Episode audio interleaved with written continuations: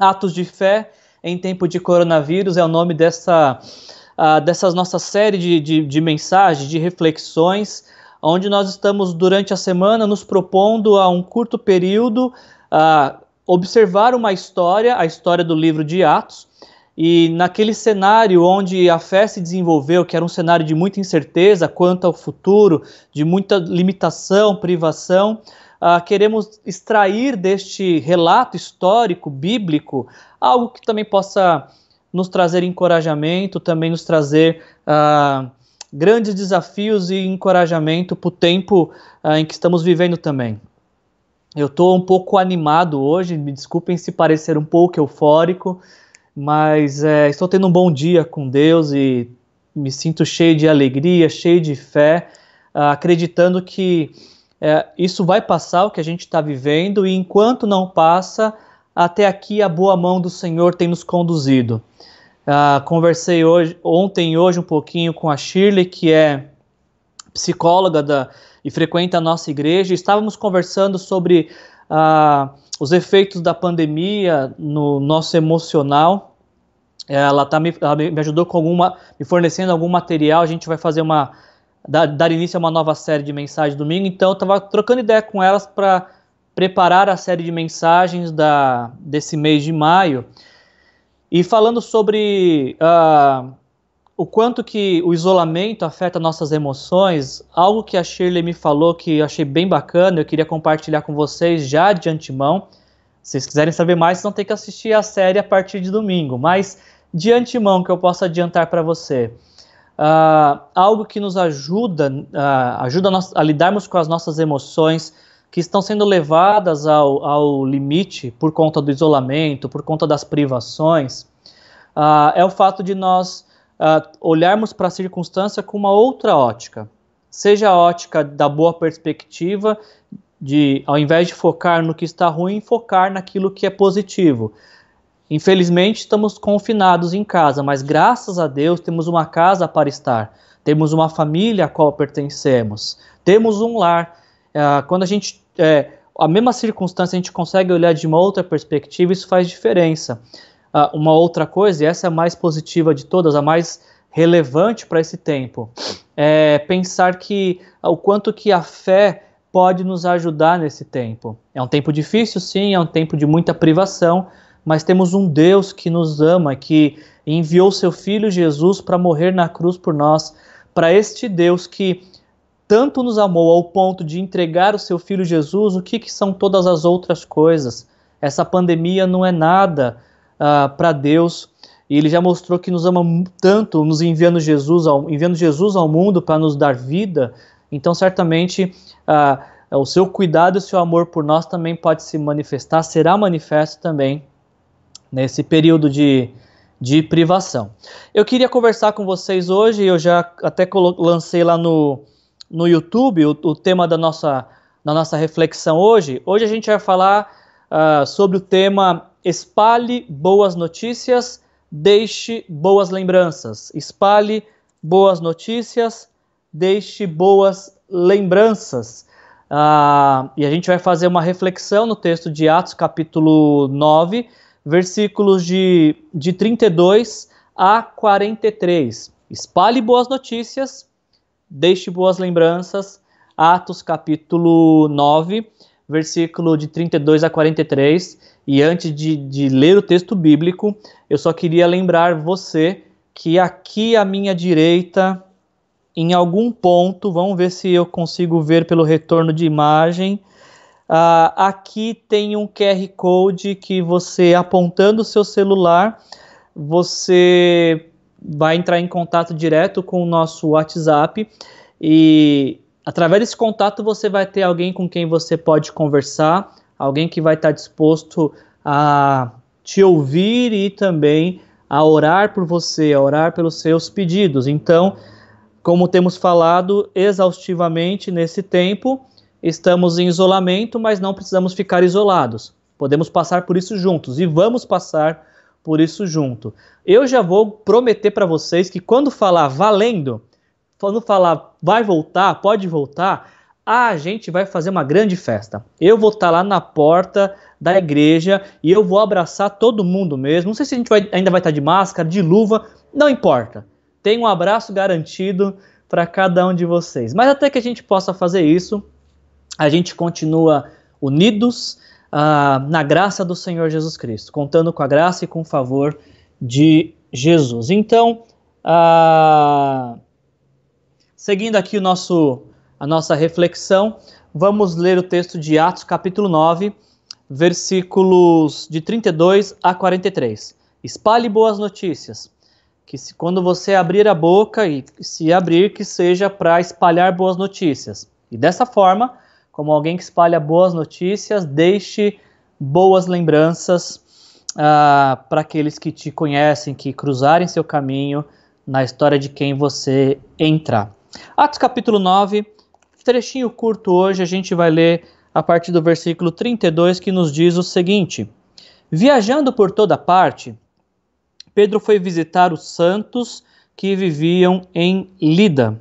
Ali entrou, encontrou um paralítico chamado Enéas, que estava acamado fazia oito anos. Disse-lhe Pedro: Enéas, Jesus Cristo vai curá-lo. Levante-se, arrume a sua cama. Ele se levantou imediatamente. E todos os que viviam em Lida e Sarona o viram e se converteram ao Senhor. Em Jope, versículo 36 nos diz que em Jope havia uma discípula chamada Tábita, que em grego significa Dorcas, uh, que se dedicava a praticar boas obras e dar esmolas. Naqueles dias ela ficou doente e morreu, e seu corpo foi lavado e colocado num quarto do andar superior. Lida ficava perto de Jope, e quando os discípulos ouviram falar que Pedro estava em Lida, mandaram-lhe dois homens dizer-lhe: ah, Não se demore em vir até nós. Pedro foi com eles, e quando chegou, foi levado para o quarto do andar superior. Todas as viúvas o rodearam, chorando e mostrando-lhe os vestidos e outras roupas que Dorcas tinha feito quando ainda estava com elas. Versículo 40 nos diz que Pedro mandou que todos saíssem do quarto, depois ajoelhou-se e orou. Voltando-se para a mulher morta, disse: Tabita, levante-se. Ela abriu os olhos e, vendo Pedro, ah, sentou-se.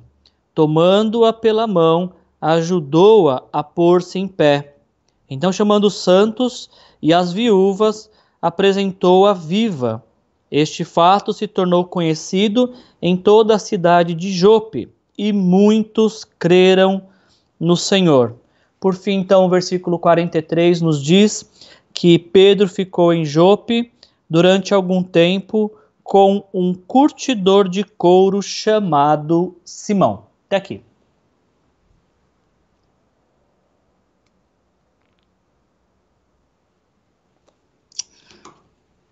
nós estamos nessa caminhada de Atos e vendo como o livro tem se desenvolvido. Na segunda-feira, nós ouvimos falar um pouco da vida de Saulo, que antes era perseguidor da igreja, mas depois, passou, depois que teve um encontro com Jesus, passou a ser perseguido por causa da igreja.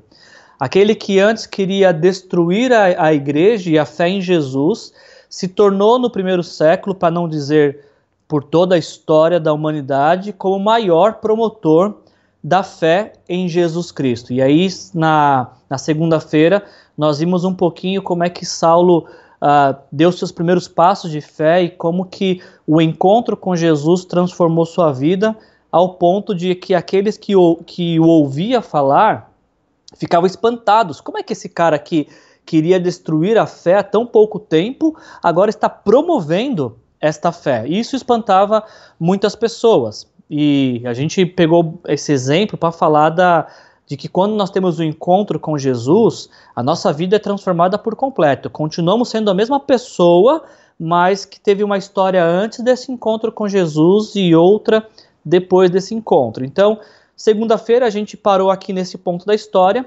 e ah, o texto que nós lemos hoje parece ser a continuação de Atos capítulo 8, versículo 25, porque em Atos 8, 25, nós lemos que Pedro e João, depois que eles tiveram aquele encontro com os samaritanos, eles voltam para Jerusalém pregando o evangelho em muitos povoados samaritanos.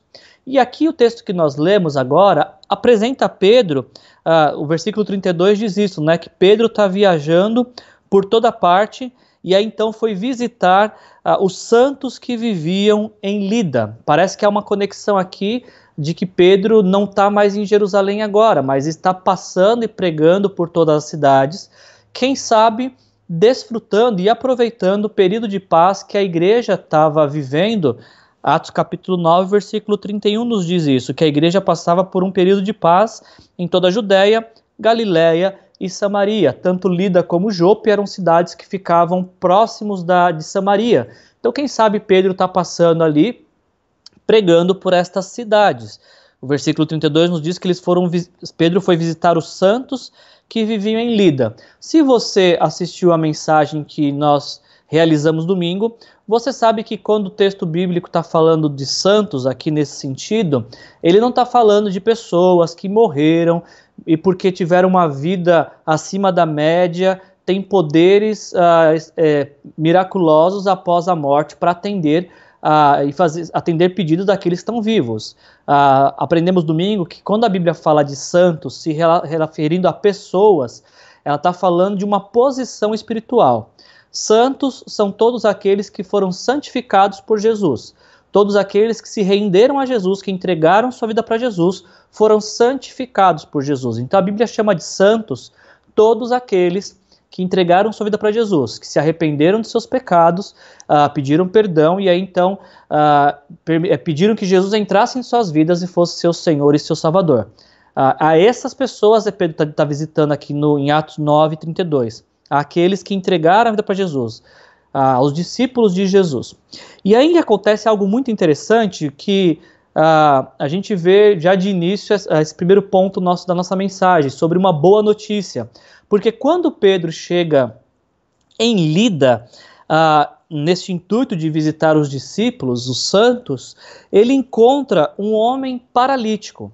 Perceba, o homem é paralítico e está acamado há oito anos. Não é que ele ficou paralítico e de cama há oito anos.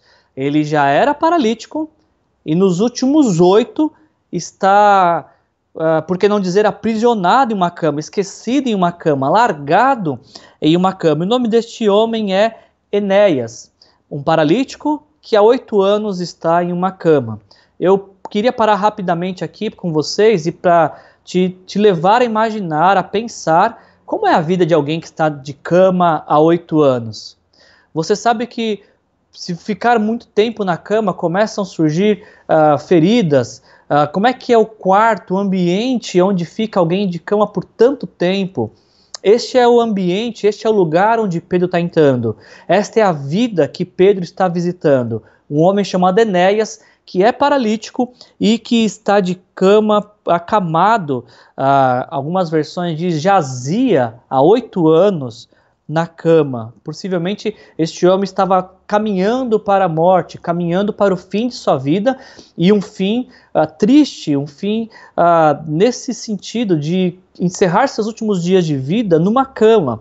Uh, mas acontece algo muito interessante, porque Enéas, cujo significado do nome é louvável, eu não sei se nos últimos oito anos em que ele estava de cama, ele tinha muitos motivos para louvar a Deus. Ele conseguia, mesmo na cama, ter motivos para louvar a Deus. O fato é que ah, esses tempos difíceis em que Enéas está vivendo tiveram um fim, chegaram a um fim quando ah, ele recebe uma boa notícia. E Pedro é este portador de boa notícia.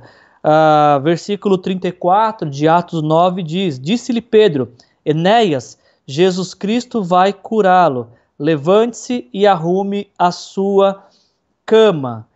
Oito anos de sofrimento terminaram com oito palavras. Eu quero repetir isso. Oito anos de sofrimento terminaram com oito palavras. Enéas, Jesus Cristo vai curá-lo. Levante-se e arrume a sua cama.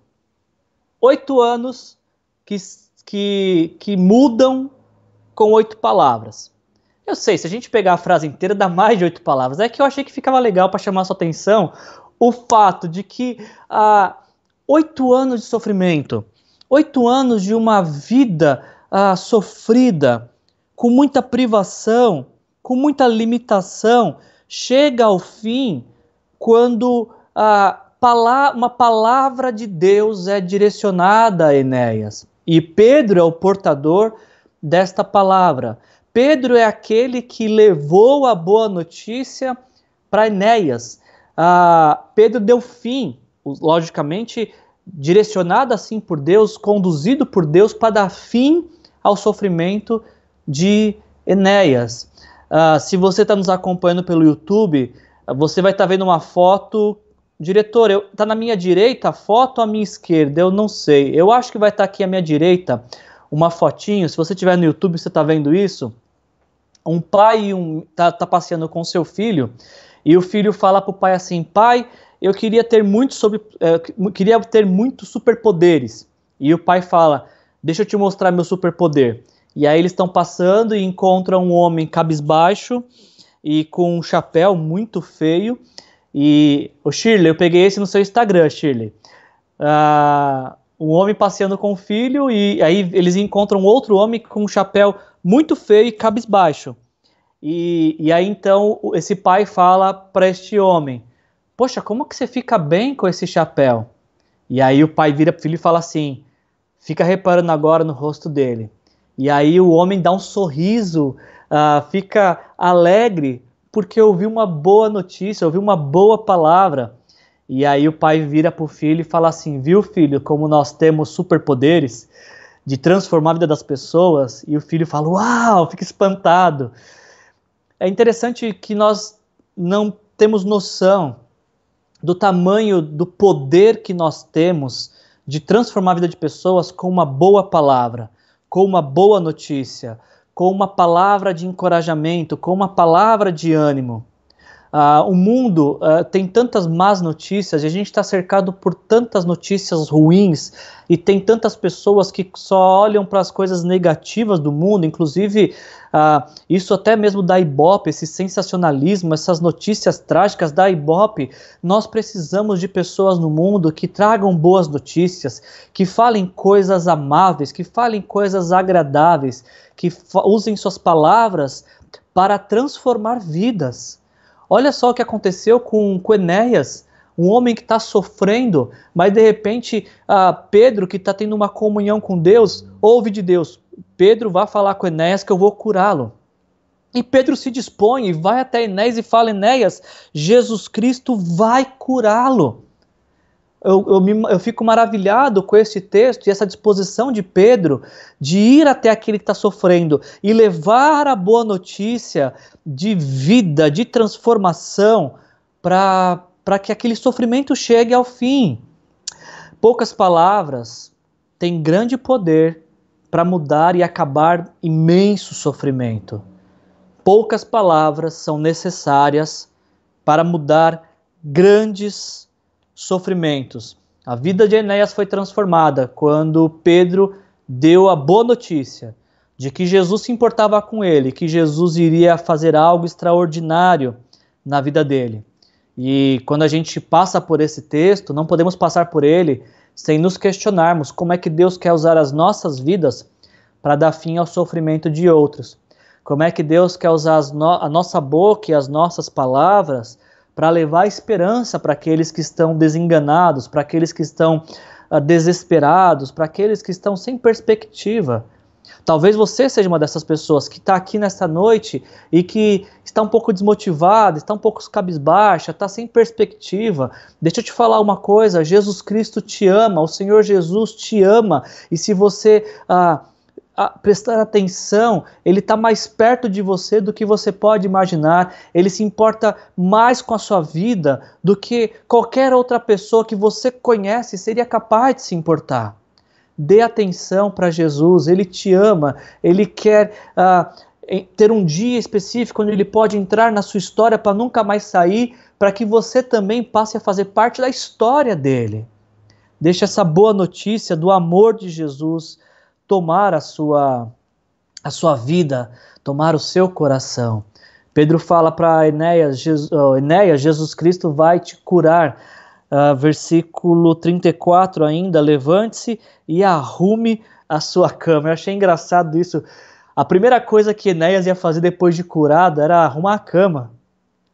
Interessante pensar nisso, né? Por que, que arrumar a cama? Porque ele ia poder sair correndo, pular, dançar. A primeira coisa, depois de oito anos uh, acamado, ele vai arrumar a cama. Talvez porque aquela cama que foi sinônimo de uma prisão, sinônimo de um confinamento, sinônimo de, de, de limitação, Deus agora vai transformar aquele, aquilo que antes era sinônimo de tristeza em sinônimo de alegria. Enéas, arruma a cama, porque essa cama agora você só vai usar para dormir, ela não é mais para você um lugar para você passar a vida.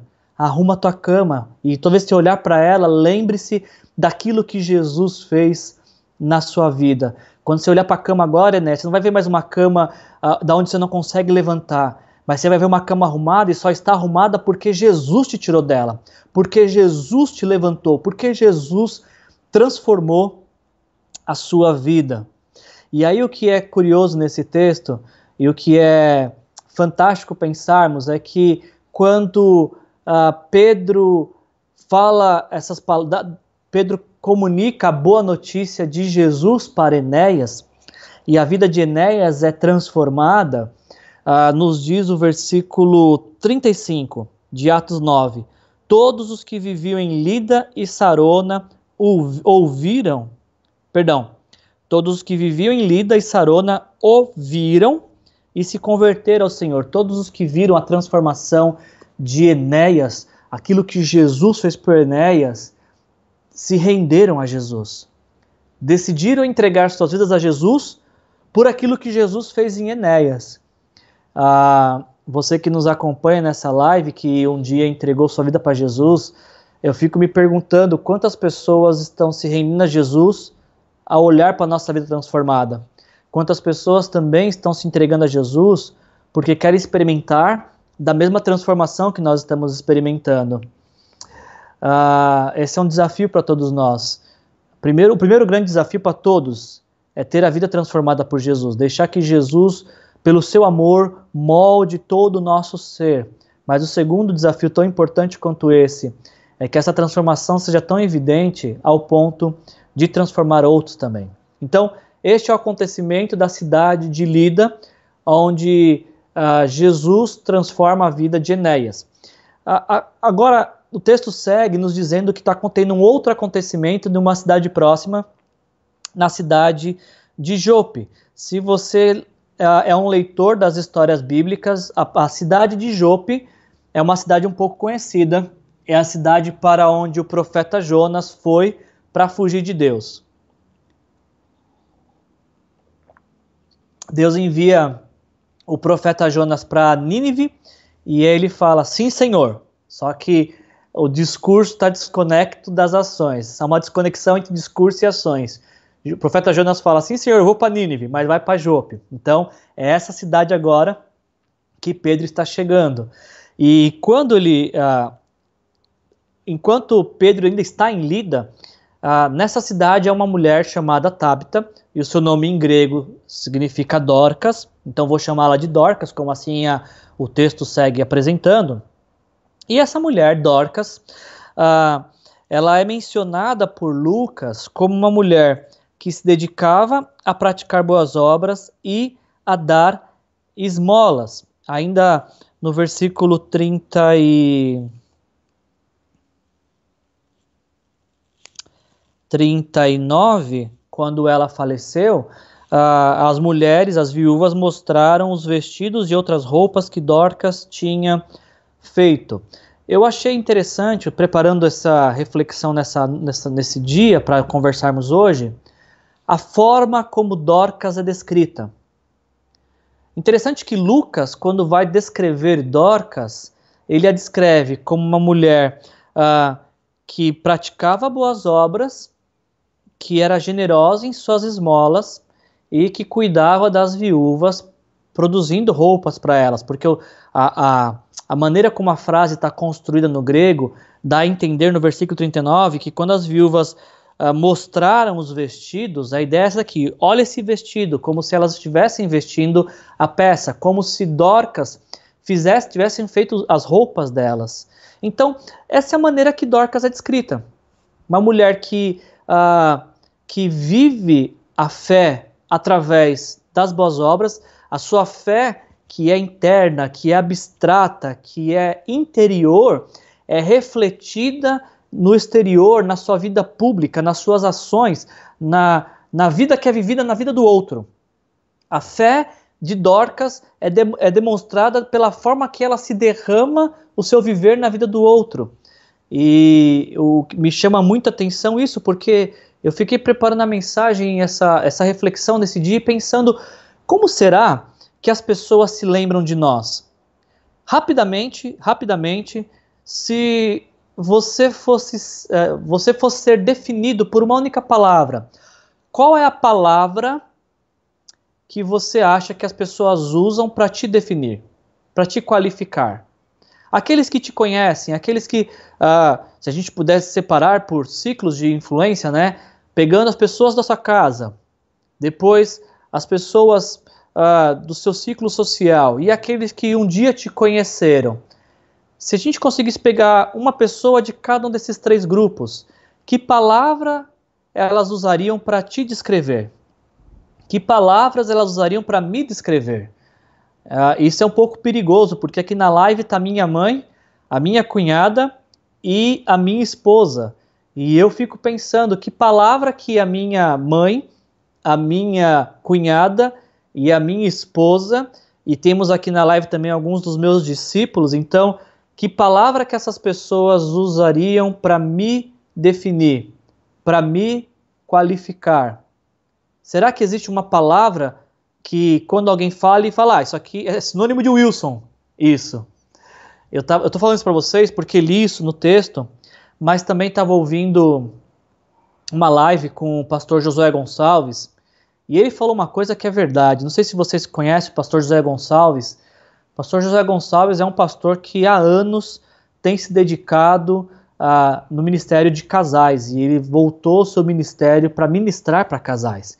Então é verdade, no, ele falou isso, né? O nome Josué Gonçalves hoje é relacionado à palavra casamento, família.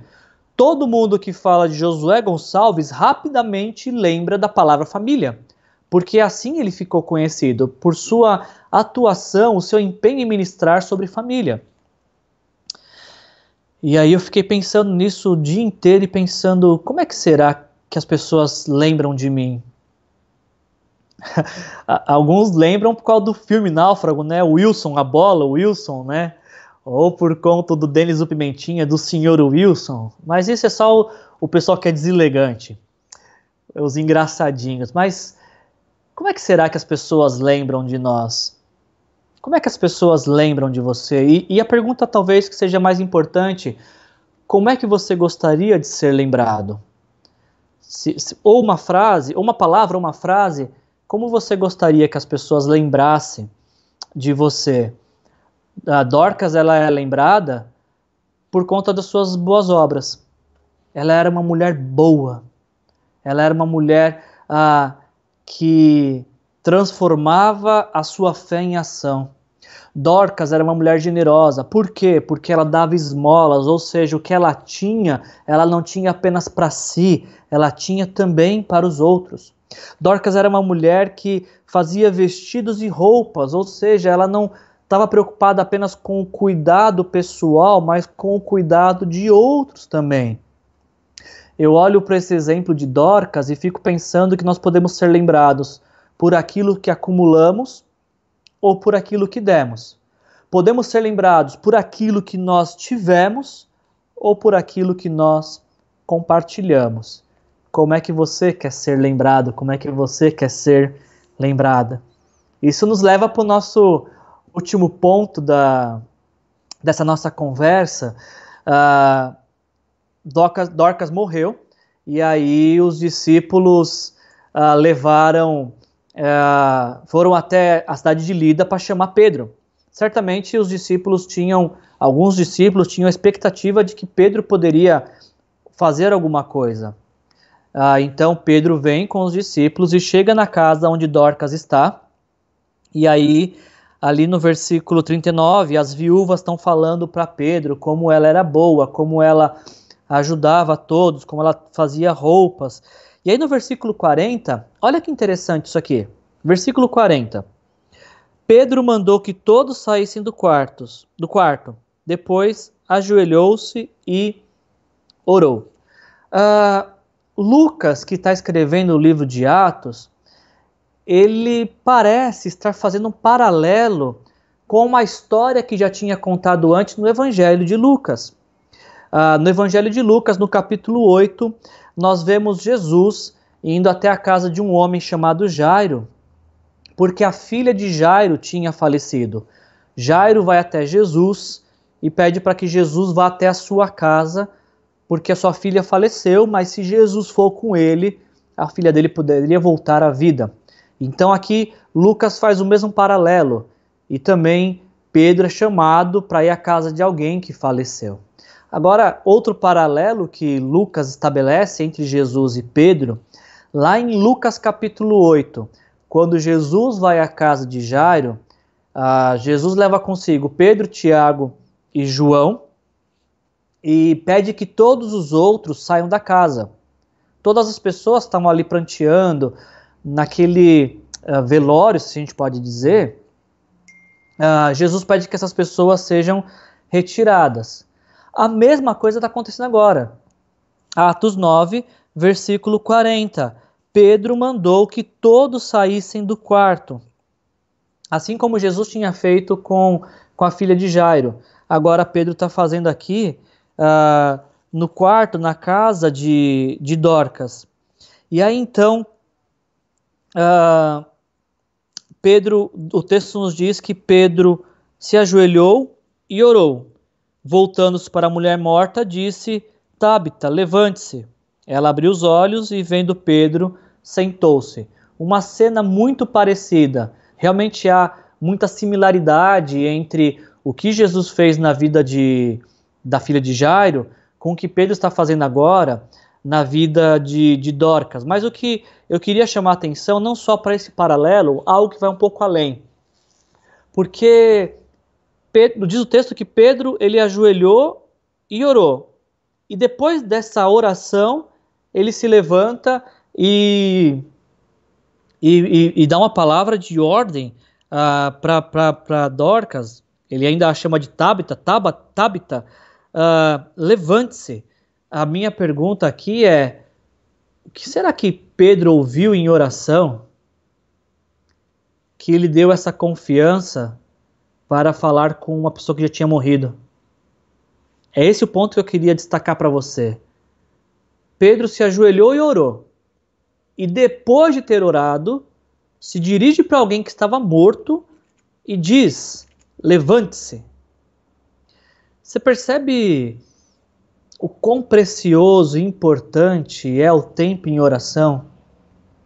E como que do tempo em oração tiramos ah, algo precioso de Deus, algo poderoso que nos é dado por Deus. Em oração, os, creio eu que o Senhor revela para Pedro que queria ressuscitar aquela mulher, e, e somente porque Pedro orou diante de algo que para ele era inédito, Pedro nunca teve que lidar com alguém que tinha morrido e um possível caso de ressurreição. Essa é a primeira vez que Pedro está fazendo isso. Mas é de joelhos, em oração, é que Pedro tem uma direção de Deus, que Deus iria ressuscitar Dorcas, que Pedro ia ressuscitar aquela mulher. E aí então, é, esse para mim é o encorajamento desse texto, que esse tempo de oração deu uma resposta para algo inimaginável, imagino.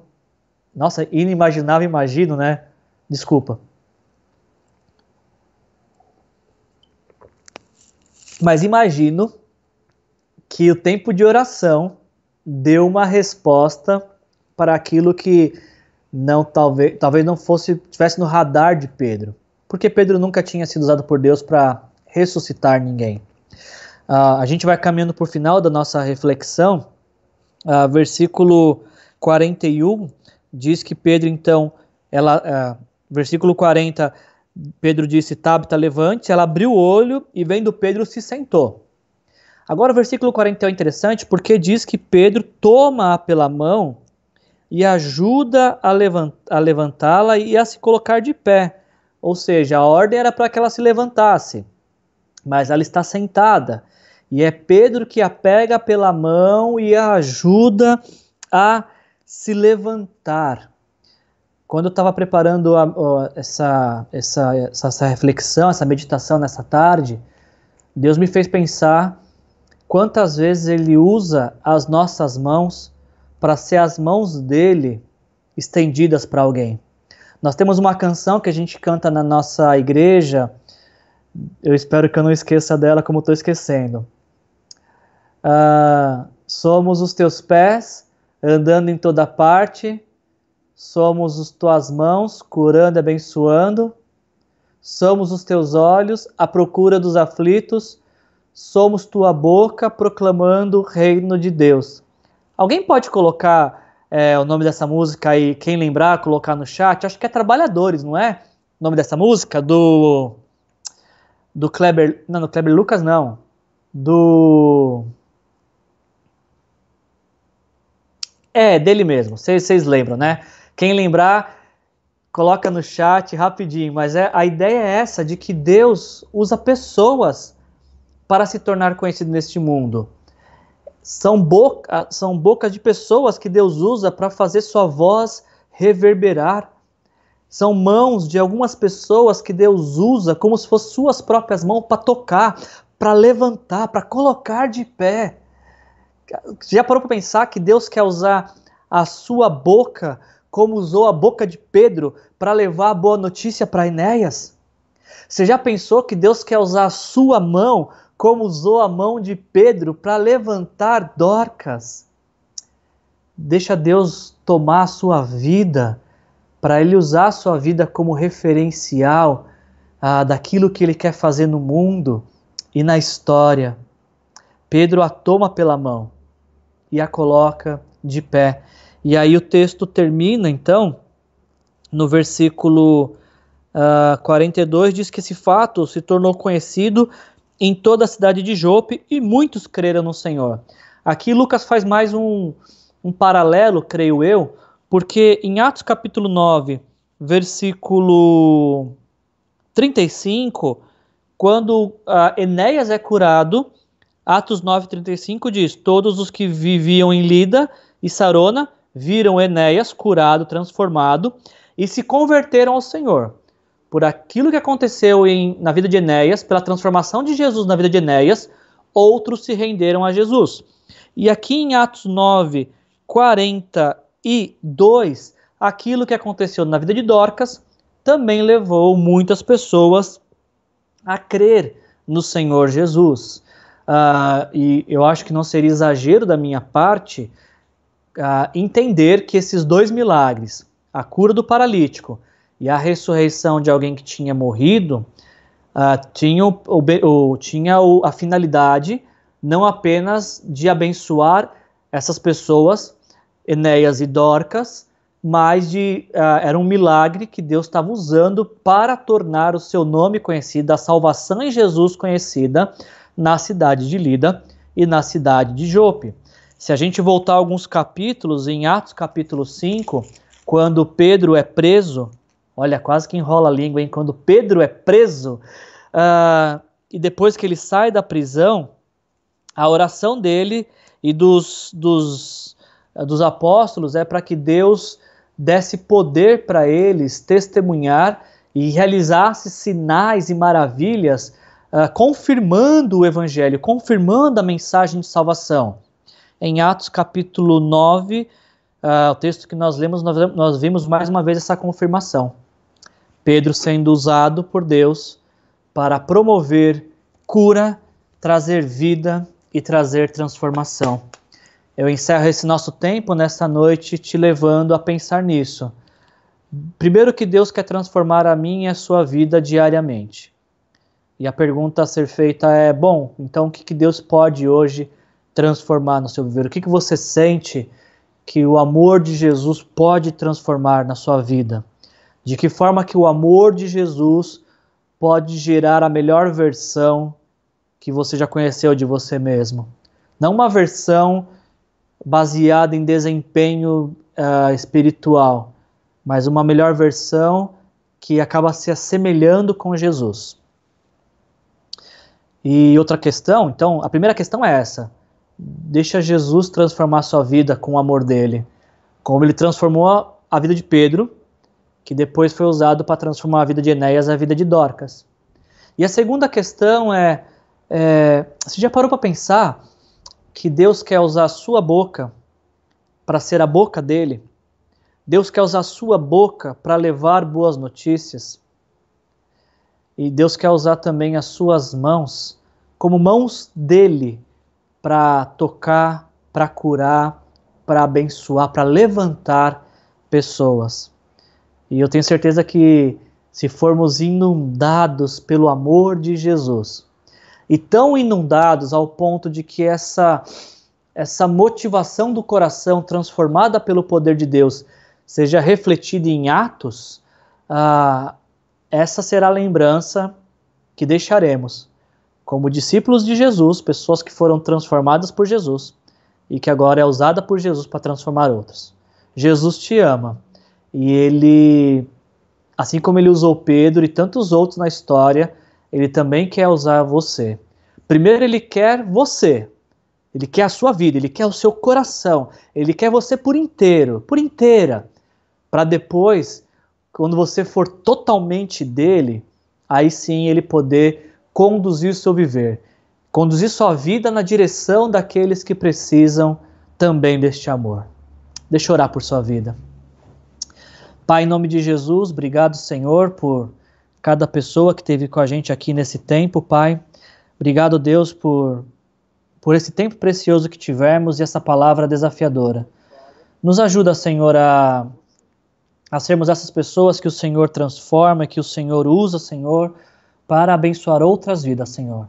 Que não sejamos apenas uh, alvos da Sua bênção, mas também aqueles que, por serem abençoados, abençoam outros, transbordam das Tuas bênçãos na vida de outros, Pai. Usa nossa boca, Pai, para espalhar boas notícias, usa nossas mãos, Pai, para deixar boas lembranças. Essa é a minha oração. Em nome de Jesus. Amém. Gente, que